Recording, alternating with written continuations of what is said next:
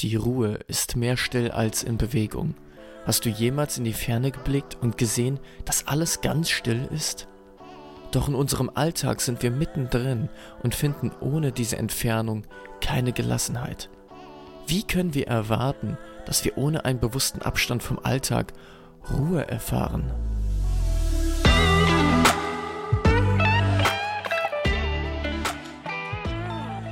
Hallöchen und willkommen zurück bei Speakers Palace, dem Tiefsinn- und Rhetorik-Podcast, der die Sterne etwas heller scheinen lässt.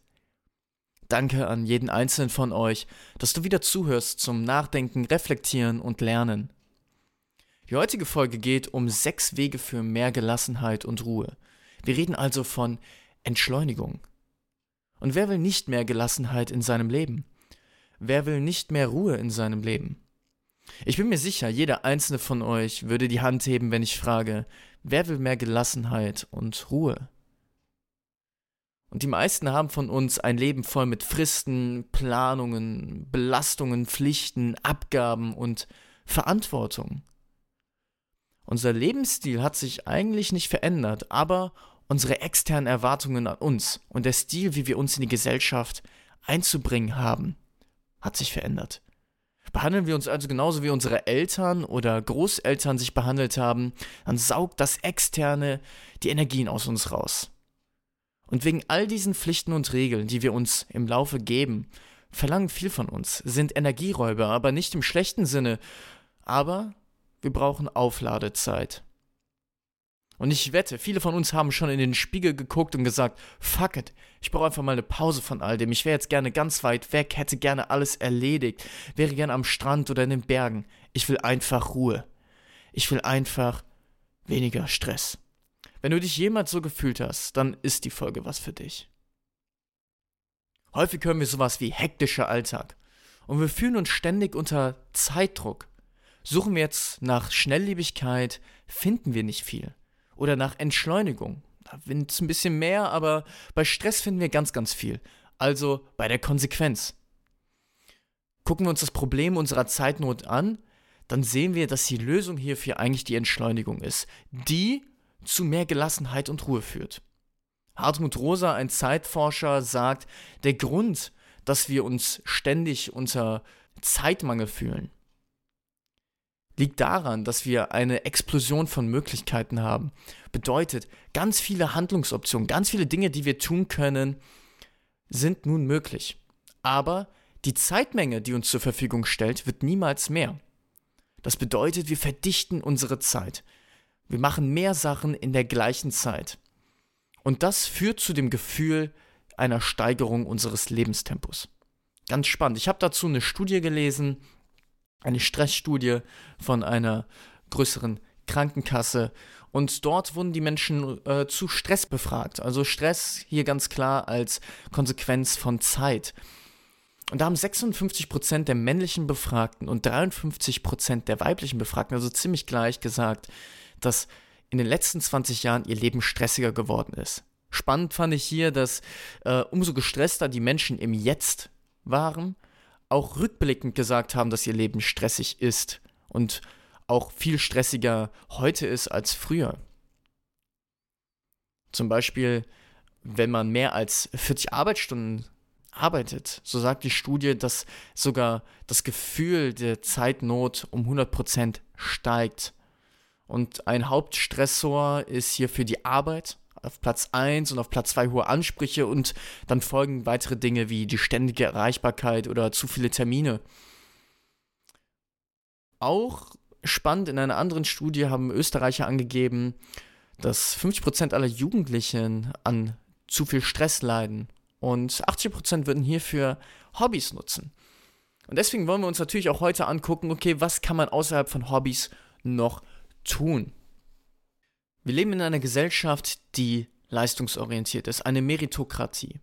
Und diese Schnelllebigkeit, die wir erfahren, die lässt sich natürlich geschichtlich erklären. Aber für uns ist relevant, dass dieses Gefühl von Beschleunigung in unserer subjektiven Wahrnehmung entsteht.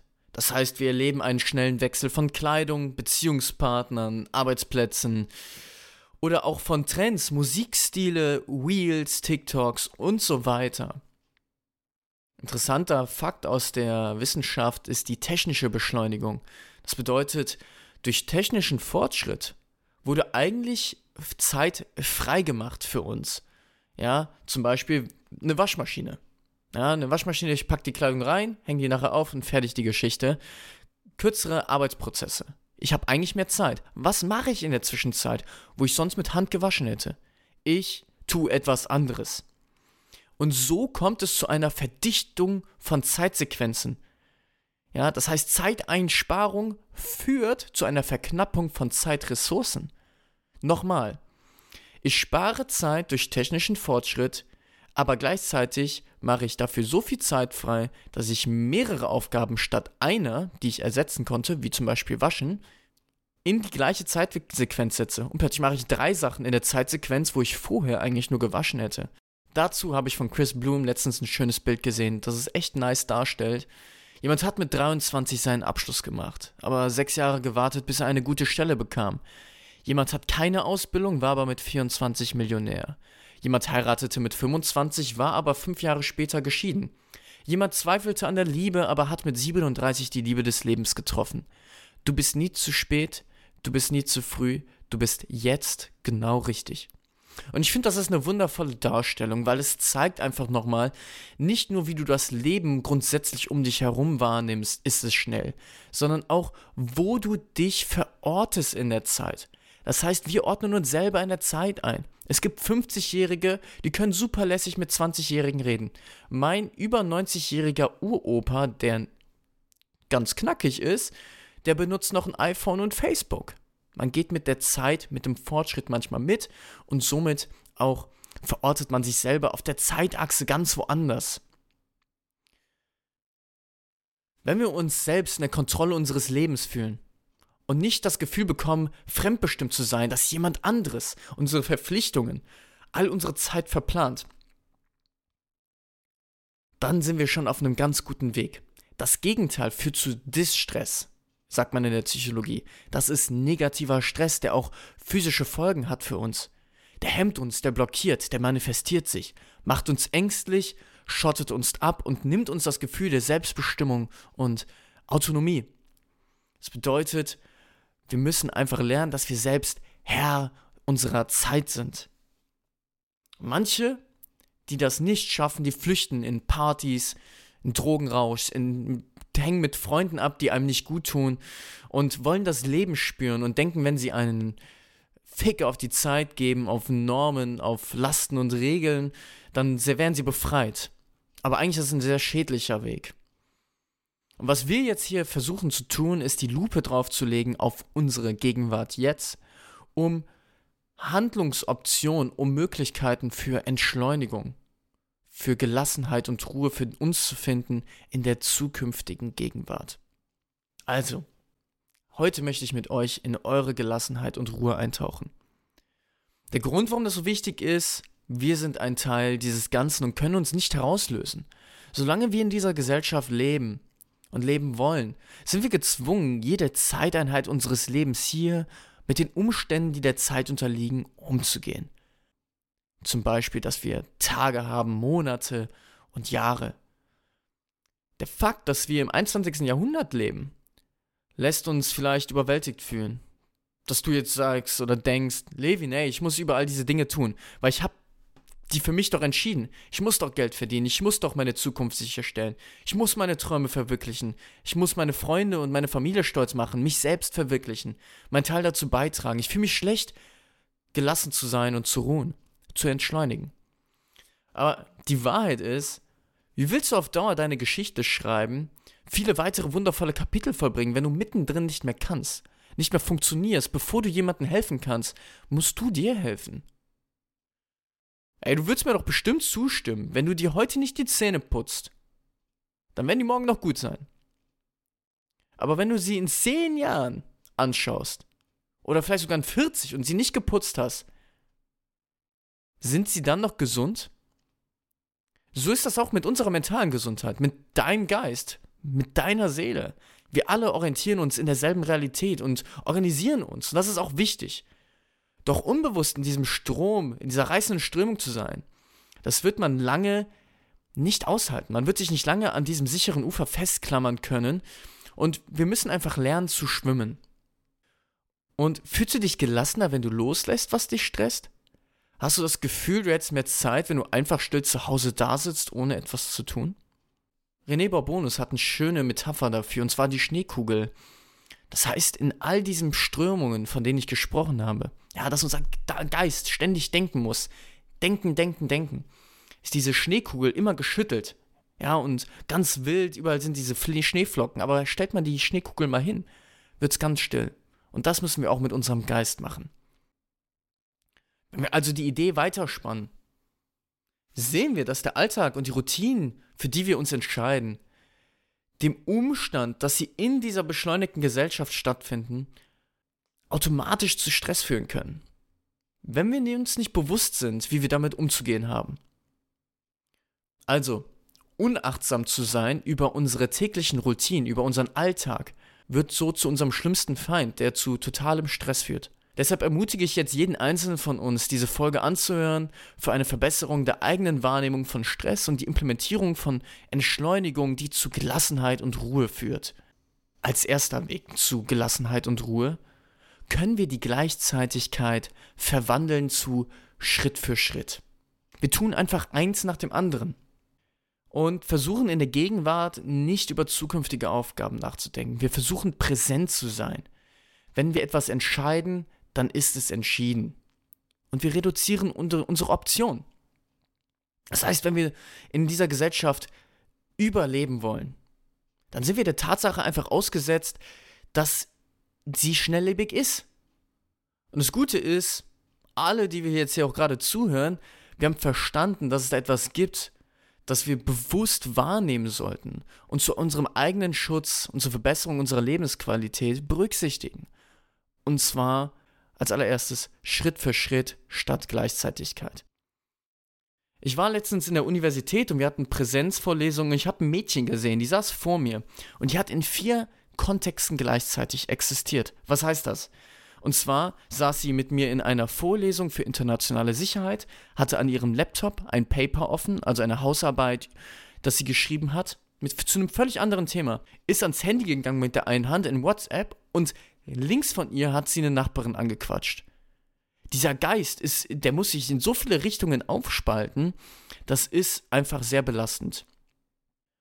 Eine Lösung hierfür ist natürlich gewissermaßen Selbstkontrolle. Verbote aussprechen, etwas anderes anzufassen als das, wo du gerade dran bist. Reduziere deine Option durch klare Entscheidungen. Zweitens. Wollen wir mehr Gelassenheit und Ruhe in unser Leben müssen wir Zeit verstehen und Musikgang lernen. Nicht jede genutzte Minute ist eine gute.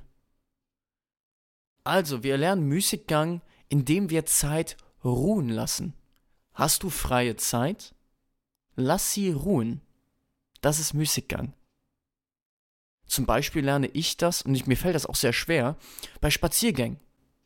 Du hast die Vergangenheit, die Gegenwart, die Zukunft und alles will durchdacht werden, selbst wenn du gerade eigentlich nichts anderes tust, als einfach nur deine Beine Schritt für Schritt äh, voranzusetzen, indem du spazieren gehst. Die Fortschrittsbrille einfach mal liegen zu lassen und zu sagen, ich bin einfach nur im Hier und Jetzt. Ich habe sechs Monate keinen Podcast geuploadet. Und innerlich habe ich mich ständig gefragt, ist es zu spät? Interessiert es noch jemanden? Das Thema ist doch eigentlich durch, oder? Aber ich habe da nie drüber aufgehört, über diese Themen nachzudenken, über die ich sprechen will und über die ich noch sprechen werde. Und natürlich auch immer Wege suche, diesen Dialog zu bringen. Das heißt, hier muss man einfach verstehen, dass Zeitkonstrukt sich nicht unbedingt immer daran orientiert, dass etwas sofort stattfinden muss, sondern Zeit kann auch mal ruhen.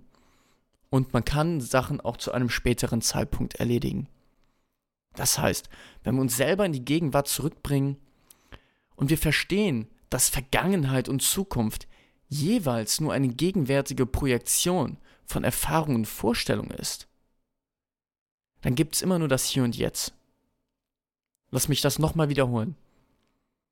Wenn wir verstehen, dass Vergangenheit und Zukunft jeweils nur eine gegenwärtige Projektion von Erfahrung und Vorstellung ist, dann gibt es nur das Hier und Jetzt. Was bedeutet das? Das bedeutet, zu verstehen, dass du, wie du dich jetzt fühlst, projizierst auf deine Zukunft, wie du denkst, dass du dich fühlen wirst und auch häufig deine Vergangenheit verzerrst, wie du dich mal gefühlt hast. Es ist sehr wichtig, präsent und bewusst im Hier und Jetzt zu sein. Als dritte Option, und die haben wir schon vorhin aus der Studie gehört, sind gesunde Hobbys, um gelassener zu werden und zu ruhen. Hier gibt es etwas, das finde ich super spannend, das nennt sich funktionale Entschleunigung. Und zwar denkt man jetzt bei gesunden Hobbys, ja klar, ich meditiere doch oder ich mache Yoga. Ähm, ja, schön und gut, aber die Intention ist sehr wichtig dabei, die Motivation. Denn mit Yoga selber, ja, sagen wir mal, du machst jetzt 30 Minuten Yoga, nimmst du nicht das Tempo aus deinem Leben, das Stress produziert, sondern meistens macht man das mit der Intention, mit der Motivation, hey, danach kann ich mich wieder besser konzentrieren, hey, danach kann ich wieder klar denken, komme ich wieder besser voran. Mit der Intention wird das zu einem Instrument der Beschleunigung und ändert nichts daran, dass deine Zeit knapp ist, sondern eher noch, dass du Stress in einen Moment der Ruhe aufbaust. Also wenn du die Intention änderst zur Intention der Ruhe, nicht um danach besser zu funktionieren, sondern einfach um zu heilen, dass du vorher so produktiv gewesen bist, dann ist eine Yoga-Session, Meditation, Spazierengehen, ein Sport, der dir richtig Bock macht, sehr nice. Und bei mir, um mal ein Beispiel von mir zu nennen, ich mache Atemübungen. Ja, immer 40 Atemzüge und ich versuche das vier Runden zu machen. Und häufig fehlt mir die Geduld. Erinnert euch an die Schneekugel. Mein Geist ist total chaotisch. Und erstmal da stehen zu bleiben und dann anfangen zu atmen und das erstmal zehn Atemzüge durchzuhalten, ist so herausfordernd auch. Und dann auch einfach mal dort zu ruhen und das nur deshalb zu machen, dass der Geist sich beruhigt und nicht, damit ich danach wieder mit klarem Kopf mich am Schreibtisch setzen kann. Also hier ganz klar gesunde Hobbys als dritte Option. Das vierte ist die Sprache und das ist mein Lieblingsgebiet. Und zwar, unsere tägliche Sprache manifestiert sich nicht nur in Gesprächen mit anderen, sondern auch wie wir intern kommunizieren. Und häufig sprechen wir uns schon selber an, sprechen mit uns im Kopf. Und das versteift auch unsere Zeitvorstellung. Und das können Zeiträuber werden. Redest du sehr viel mit Worten wie soll, ich muss, ich könnte, dann achte mal darauf. Sagst du solche Dinge wie ich habe keine Zeit? Ganz ehrlich, wenn wir das mal durchrechnen, die meisten von uns schlafen so sieben bis acht Stunden. Machen wir, komm, machen wir mal acht draus. Da haben wir noch 16 Stunden Wachzeit. Und wir nehmen mal den Durchschnitt. Die meisten arbeiten 8 Stunden am Tag. Das heißt, du hast 8 Stunden geschlafen, du arbeitest 8 Stunden. Das heißt 16 Stunden. Wie viel bleibt dir noch? 8 weitere Stunden Freizeit, theoretisch. Hast du wirklich keine Zeit? Und wie häufig sprichst du darüber, was du alles noch zu erledigen hast? Denn das alles setzt dich und deine Ruhe in den Rahmen von gestresster und getakteter Zeit. Jede Frage mit wann ist Zeit. Wann sollte ich mich trennen? Wann sage ich jemandem, dass ich Gefühle habe? Wann ist Bewerbungsschluss? Wann hattest du dein erstes Mal? Wann hattest du deinen Abschluss? Wann kannst du dir Urlaub nehmen? Wann hast du endlich einen Job? Wann kommst du aus dem Krankenhaus? Bewusst wahrzunehmen, wie wir intern kommunizieren und wie wir im Dialog mit anderen kommunizieren, können wir merken, dass wir nicht nur uns selber stressen, indem wir alles in einen Zeitrahmen setzen, sondern auch dass wir sie ruhen lassen können, indem wir sie auch einfach mal nicht aussprechen und nicht alles in einen Zeitrahmen setzen. Als vorletzter Punkt, Zeitmanagement musste kommen, Zeitmanagement und die Entscheidung, wie viel wir uns auch zumuten. Wir wissen jetzt, wir haben alle gleich viel Zeit und Zeit ist nicht vermehrbar. Das heißt, wir müssen einfach gucken, okay, wie viel können wir in einer gewissen Zeit uns zumuten. Nicht wie viel können wir leisten, nicht wie viel können wir machen, sondern wie viel können wir uns zumuten. Und Zeitmanagement bedeutet Verantwortung und Kontrolle über die eigene Zumutbarkeit zu übernehmen. Das heißt, es gibt Leute, die sagen häufiger Ja. Typische Ja-Sager. Was tun die sich selbst an? Sie verdichten ihre Zeit durch mehr Aufgaben. Aber die Zeit ist gleichbleibend. Das andere delegieren es ab an andere und die haben dann mehr Aufgaben in der gleichen Zeitsequenz zu erledigen. Wer hat mehr Stress? Ganz klar, der, der Ja sagt. Eine Lösung hierfür ist klar.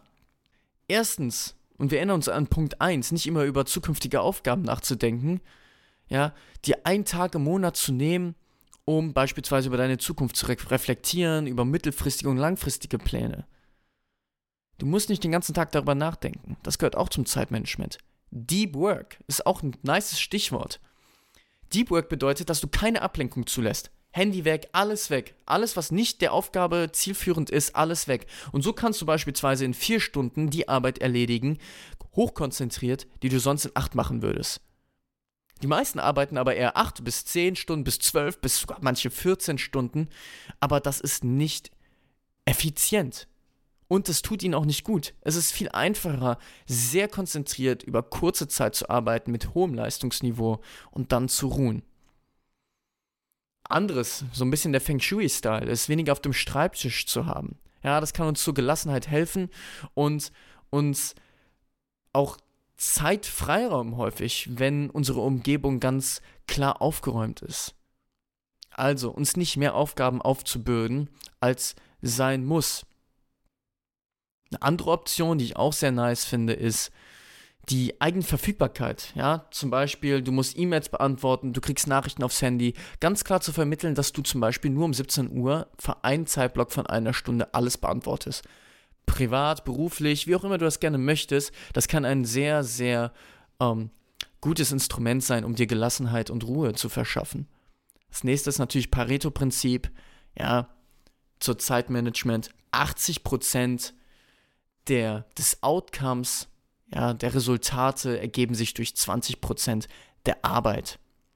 Herauszufinden, was sind die 20%, die 80% der Ergebnisse bringen, kann sehr schlau sein, um Zeit zu sparen, aber nicht um mehr zu leisten, sondern um mehr Zeit zum Ruhen zu haben. Letzter Punkt. Routinen. Und hier muss ich ganz einfach sagen, Geistespflege muss tägliche Routine werden, so wie das Zähneputzen. Wir brauchen einfach täglich nicht nur körperliche Pflege, sondern auch Geistespflege. Ihr erinnert euch, wenn du zehn Jahre deine Zähne nicht putzt, dann sind die nicht mehr so nice. Putzt du einen Tag deine Zähne nicht, ist das schon noch vertragbar. So ist das auch mit dem Geist. Damit wir unser, unsere Geschichte weiterschreiben können und immer uns auch gesund und vital fühlen, und die Welt auch positiv wahrnehmen können, müssen wir uns auch um uns selber kümmern. Weil wir sind Wesen des Denken und Fühlens, wir haben Emotionen und wir können nicht wie Maschinen nur tun, tun und tun, sondern das, was wir auch kaputt machen durch unsere ganze Leistung, die wir bringen, das müssen wir auch heilen. Und jetzt, wo wir uns bewusster sind, können wir uns auch heilen. Jeden Tag. Weil jeden Tag entstehen Schäden, die wir produzieren. Und das ist nicht erst so, seitdem wir Handys haben oder grundsätzlich seit der postmodernen westlichen Kultur, sondern das gibt es auch schon Lösungen dafür in der asiatischen Kultur seit Jahrhunderten. Zum Beispiel Maranasati, eine Meditation, in der man sich seinen Tod vergegenwärtigt, ja, um den Moment kostbarer zu machen, um zu verstehen, wie kostbar das Leben eigentlich ist. Kommt aus dem Buddhistischen. Aber wir können auch sagen, zum Beispiel im Religiösen, ein Gebet. Ist das nicht auch im Moment der Ruhe, der Kraftschenkung an sich selbst? Letztens etwas gehört, das ich sehr nice finde und ich habe das schon länger gemacht, ohne dass ich dafür einen Namen hatte und das nennt sich der sichere Ort. Der sichere Ort könnte eine tägliche Routine von dir werden, die du einfach zwischendurch anwendest. Und zwar erschaffst du in deinem Kopf einen Ort, der sich so gut anfühlt, dass du richtig gerne dorthin reist.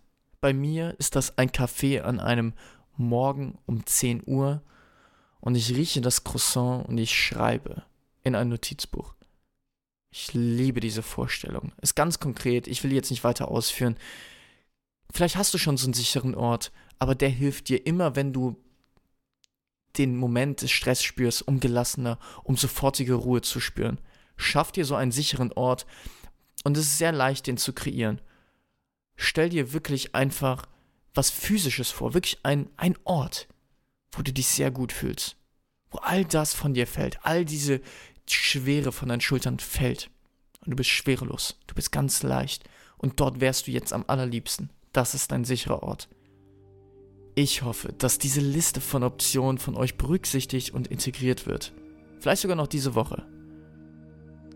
Und ich bin einfach so dankbar für euer Zuhören und freue mich auf jede Unterhaltung. Ich liebe den Vibe hier und draußen ist es gerade klar, das Universum eröffnet sich uns. Alles ist möglich, jede Freiheit liegt in uns und du teilst sie mit mir. Danke. Ich sende dir Erfüllung und Klarsicht. Bis zum nächsten Mal.